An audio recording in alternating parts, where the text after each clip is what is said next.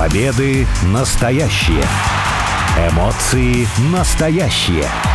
Травмы настоящие. А все остальное по сценарию.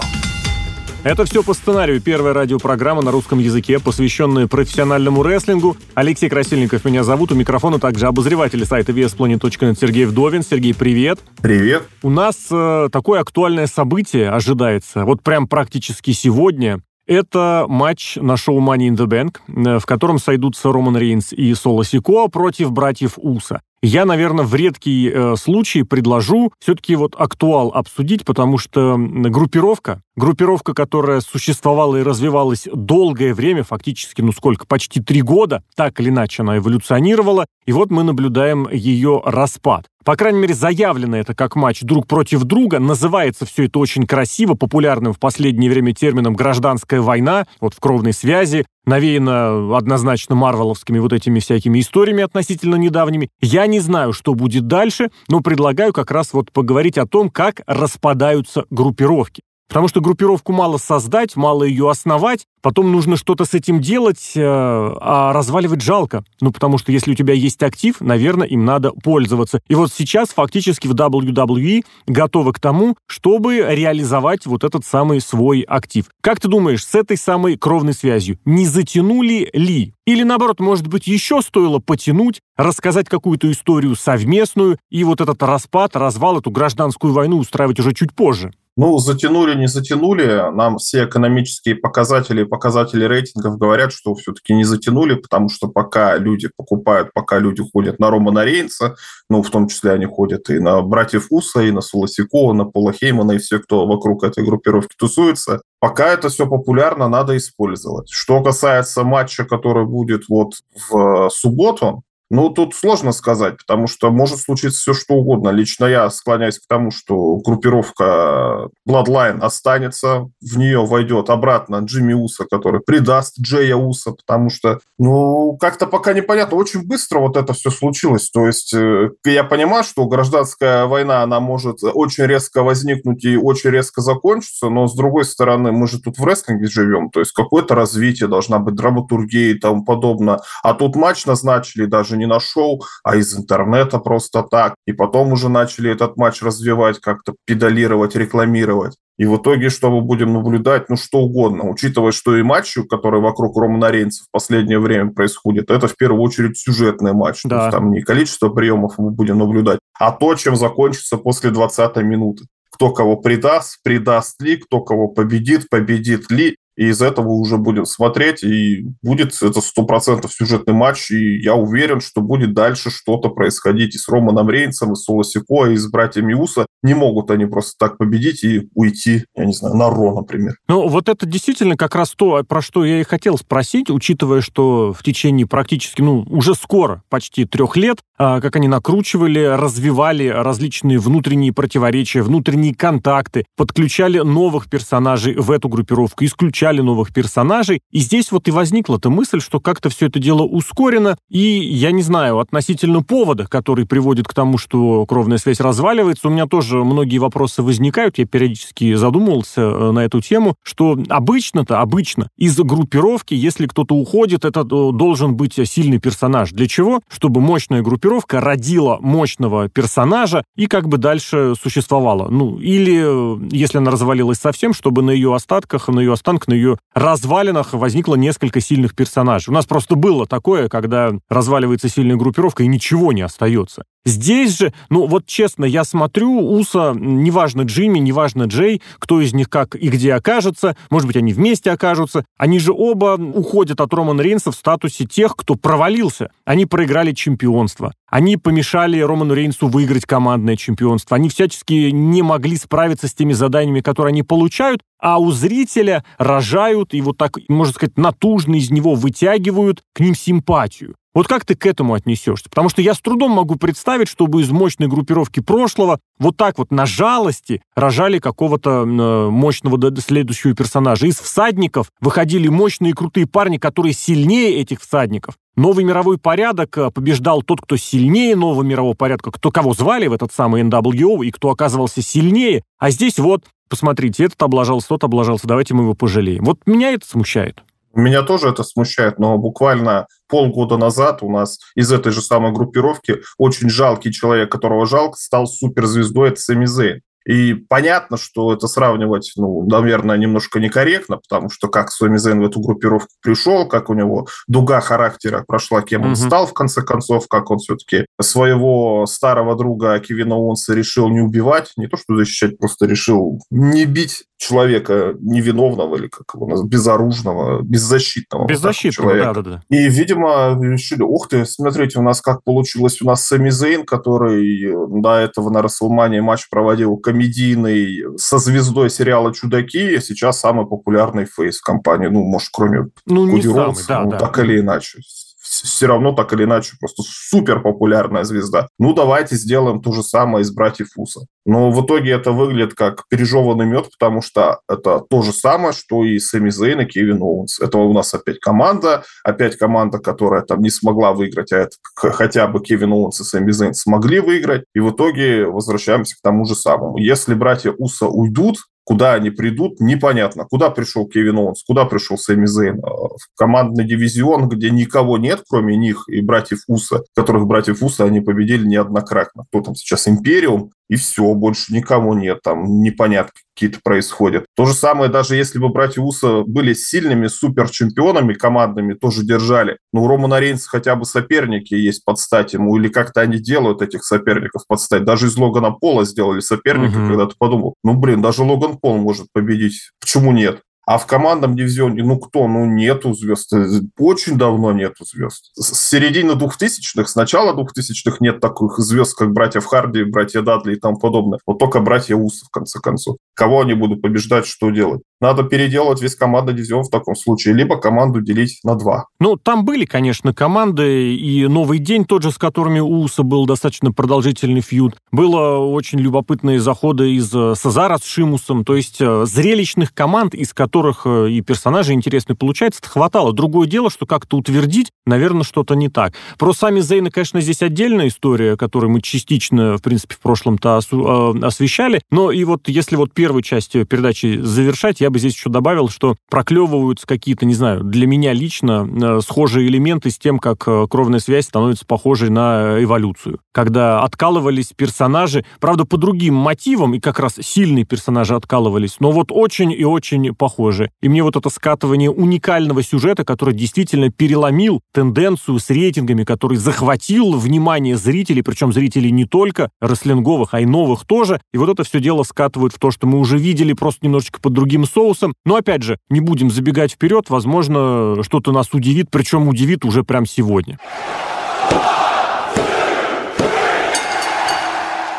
Если обернуться в историю, давай повспоминаем, в принципе, наверное, и другие группировки, которые разваливались, потому что, ну вот я на вскидку боюсь сказать, какая группировка не развалилась. Тот же, наверное, новый мировой порядок, ну там у них своя история была, а в остальном рано или поздно, если есть команда, если есть группа, обязательно ждет распад. Я вот эволюцию, опять же, вспомнил, образцовая группировка своего времени, да и вообще, наверное, вневременная, то есть она не привязана к конкретной эпохе, Эволюция, кстати, тоже во многом пародия, не пародия, а как э, копия, улучшенная копия, осовремененная копия группировки «Четыре всадника», что есть прошлое, Рик Флэр, есть настоящее, игрок, есть будущее, Рэнди Ортон, и есть силовик, страховка, как бы гарантия безопасности в лице Батисты. Группировка разваливалась, ушел Рэнди Ортон, ушел в мировые чемпионы, между прочим. Ушел Батиста, когда выиграл Royal Rumble и стал чемпионом мира на Расселмании. 2005 год победил того же самого игрока. Потом очень хороший сюжет они провели. И содержательно матчи были, правда, не проигрывали сюжет с точки зрения, но это другой разговор. Ну и вместе с Риком Флэром тоже потихонечку как-то игрок эм, перестал общаться. Кого еще здесь можно вспомнить? Кого, не знаю, с твоей точки зрения, вот памятный распад группировки, потому что действительно каждый раз, когда это происходит, это зрелище, это событие. Но вот распад, мне кажется, не самое корректное слово, потому что, ну, распадывается все, ничто не вечно на планете. Ну, философия поперла. А суть в том, что группировки, они, как правило, заканчиваются распадом изнутри. То есть ага. одна часть группировки нападает на другую, и действительно это, ну, интересно, наверное, как-то. Опять же, драматургия, опять же, конфликт тех, кто всегда дружил, это интересно, это какая-то база драматургии. Ну вот из таких вот, ну, щит, естественно, в первую mm-hmm. очередь, потому что, во-первых, группировка примечательна тем, что там были все молодые, там не было никак в NWO, никак э, в эволюции, там реально просто три молодых парня, даже ментора никакого у них, по сути, нет, не было Пола Хеймана, который бы ими рулил, они сами за себя Слава время. богу, кстати. Да, и в итоге-то получилось так, что три звезды мирового уровня из этой группировки вышли. Сет Роллинс и Роман Рейнс прямо сейчас мировые чемпионы. Э, Дин Эмброуз, который сейчас называется Джон Моксли, опора и надежа, и самая главная звезда, наверное, шоу AEW, конкурирующего WWE шоу. И там тоже все изнутри разломалось. Но есть и другой такой момент. Вот NWO, например, взять, это, наверное, самая легендарная и самая популярная группировка в истории рестлинга. Она-то распалась, потому что она в себя очень много участников взяла, и ты не сможешь никак следить. Пришлось делить NWO на два других NWO, латинский мировой порядок, NWO Japan, и все это ну, просто как-то не могло срастись в одну штуку из-за того, что много. Либо вот действительно предательство, как, например, в эволюции было как. Тоже самый, наверное, узнаваемый момент в истории рестлинга о том, как Батиста показывал сначала палец Слушай, вверх, ну это а потом не показал палец вниз. Это сделал свой собственный выбор. Это вот э, то, что мне не нравится в УСА, которые возмущаются Романом Рейнсом после того, как они оказались слабы. Батиста оказался сильнее. Он почувствовал себя сильнее, он перерос эволюцию. Это же очень здорово. И, и тоже, я не знаю, в продолжении или немножечко в комментарии, я бы не сказал, что щит развалился изнутри. Щит купили снаружи. Вот эта знаменитая, опять же, фраза фраза о том, когда у игрока всегда есть план Б, план С, и про то, как э, Сет Роллинс говорил, я не продался, я инвестировал, как это там, I didn't sell out, I bought in. То есть э, здесь вот как раз внешний фактор был с точки зрения ситуации в щите. А вот эволюция, да, эволюцию переросли. Молодые звезды, которые стали круче, которые стали сильнее игрока, пожалуйста, они вышли. С новым мировым порядком, конечно, сложнее, потому что там сложно представить, когда эта группировка разваливалась, когда объединялась, вообще было ли что-то такое, где вот это прям можно сказать, все, новый мировой порядок кончился. По сути, только когда начали перезапускать сюжеты, так оно и произошло. Ну, другую группировку там вместо него придумали. Ну, вот сейчас в AEW этих группировок сколько? Штук 20, наверное. Ага. Там как-то вот сразу не сообразишь, вот группировка, она как сломалась. Она может перерасти и называться по-другому. Ну, это смотря Крис какая. просто Потому пересобрал что... да, заново. Да, да, да, да. Причем с, с большинством тех же команду. участников. Угу. Есть просто ситуации, которые они просто распускают, как Кьюти Маршалл, который говорит, все, мы больше здесь не общаемся. Или Теза со своими приспешниками, которые с титулами, между прочим, даже ходили. И э, двое парней его сейчас э, очень на неплохие, на неплохие места претендуют. Тоже просто сказал, все, мы больше не группировка, мы разошлись. Это очень большое упущение, потому что вы, опять же, инвестируете время, усилия, причем время не только эфирное, время своих рестлеров, карьеры своих рестлеров то, чтобы создать их как участников группировки, а потом вы просто так расходитесь. Я не знаю, мне кажется, это не совсем правильно.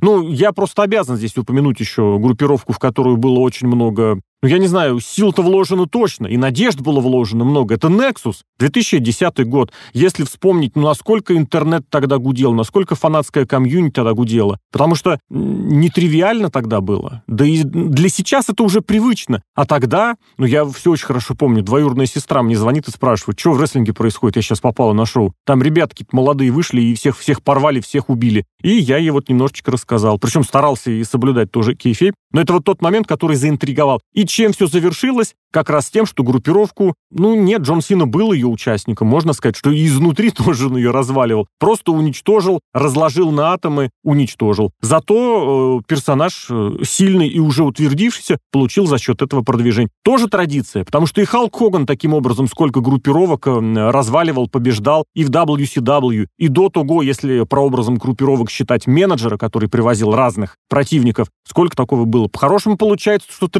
традиционная ситуация – это когда извне группировку разваливают, а сама группировка нужна не для того, чтобы продвинуть персонажей внутри нее находящихся, а для того, чтобы помочь тому, кто ее победит, суперзвезда, чемпион. Где этот парадокс э, сломался, сменился? Ну вот если сравнить со счетом, победил, получается, Сет Роллинс, он суперзвездой стал. Э, поясни, не понял сейчас. Не, просто если группировка делается для того, кто ее победит, э, а, получается, не, не, не. победил Сет Роллинс. Э, Все правильно. Я потому и говорю, что вот где-то это поменялось, и переклик, переклик, смена ориентирования произошла. Потому что если раньше эта большая группа приходит, чтобы ее победили, теперь эта э, группа существует для того, чтобы самостоятельно утвердиться, ну и дальше таким образом э, что-то показать, что-то утвердить. Но мне кажется, дело в количестве человек, вот банально. Потому угу. что если исторический пример посмотреть, в Нексусе сколько? Ну, 8 изначально было, потом Брайана Дэнилсона уволили оттуда, потом, правда, вернули, и Джона Сину еще добавили. Ну, 8 человек возьмем. Ну, это сложно каждому найти эфирное время, каждому придумать амплуа. Это как игра, есть детская мафия, где да. там есть мафия, есть э, Детская, ага. там, доктор, комиссар, врач, да, да, да. комиссар, и когда людей много, начинают придумывать там, извините, проститутку, какую-нибудь еще персонажа, которые непонятно, что делают и зачем они нужны, потому ну, что да, для игры да. они особо не добавляют никаких.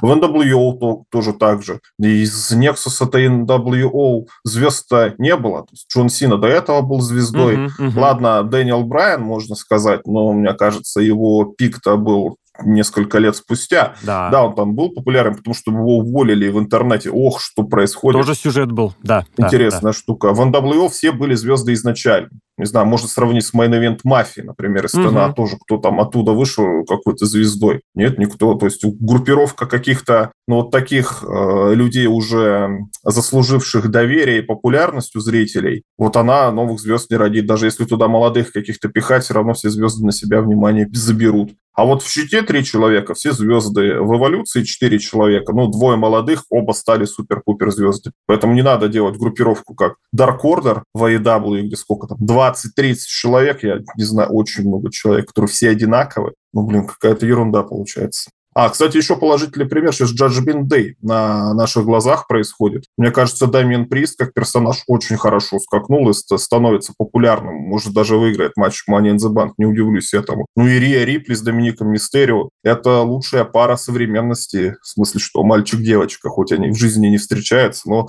по сюжету встречаются. Я не совсем здесь бы согласился. Мне кажется, что э, судный день, он как-то, знаешь, существует, э, ну, как, знаешь, как обертка. Потому что внутри судного дня совершенно разные сюжеты. У них как бы нет единой идеи, которая объединяла эволюцию и кровную связь. И они просто существуют вместе, они дружбаны, они вместе общаются, и все. И вместе проводят матчи. А сюжетные ветки, обрати внимание, Финн Баллар отправился самостоятельно за чемпионством. Доминик, у него свои истории. Сейчас уже он вообще с Коди Роудсом будет проводить матч. Слушай, ну это вообще, мягко говоря, немало. Не и без того. Рипли вообще не знает, что ей делать, потому что относительно нее как-то потерялись все ситуации. А про Приста, ну вот да, я был очень рад, что он меня лично посрамил. Мне казалось, что он ничего добиться не сможет, а он очень сильно прибавил и как телевизионный персонаж, и вообще в целом.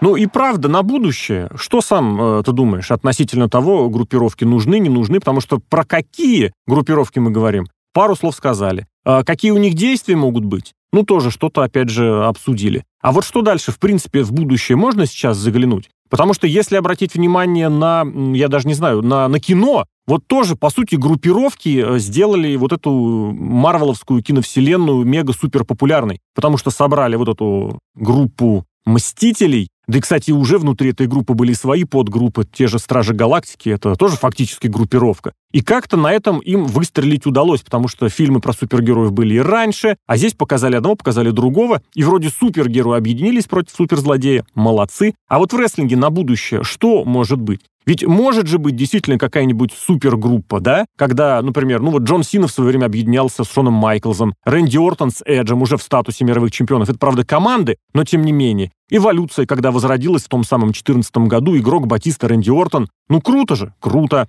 А на будущее, сейчас, вот в текущих условиях, что лучше, учитывая, что и звезд нужно создавать индивидуальных, но, с другой стороны, в группировке как-то попроще, порой подтащить среднестатистического, ну, не слабака, но человека из низов, наверх. Группировки, как мне кажется, делают из-за того, что гораздо проще с ними работать. Вот почему у Тони Хана этих группировок пруд пруди, и каждый рестлер в одной, в двух и в трех может группировках существовать. Я не думаю, что это проблема из-за того, что это ну, привычно в Японии какая-то дань уважения, что в Японии там тоже свои группировки, они, даже не группировки, не знаю, лиги это назвать, это, mm-hmm. они вообще как-то просто себе берут бейджик какой-то, я вот состою в Evil или там Хаос или еще Bullet Club, например. Мне кажется, это проще гораздо букать, и в таком случае интересней, как кажется Тони Хану, делать сюжеты, потому что Тони Хан же вырос из видеоигр, играл в видеоигры и там начинал делать свои сюжеты в первую очередь. Там группировку сделал, а там видеоигра сама тебе подкинула. Оп, этот напал, этот еще выбежал, mm-hmm. еще что-то. О, как интересно смотреть, как оно все переплетается, как это все круто.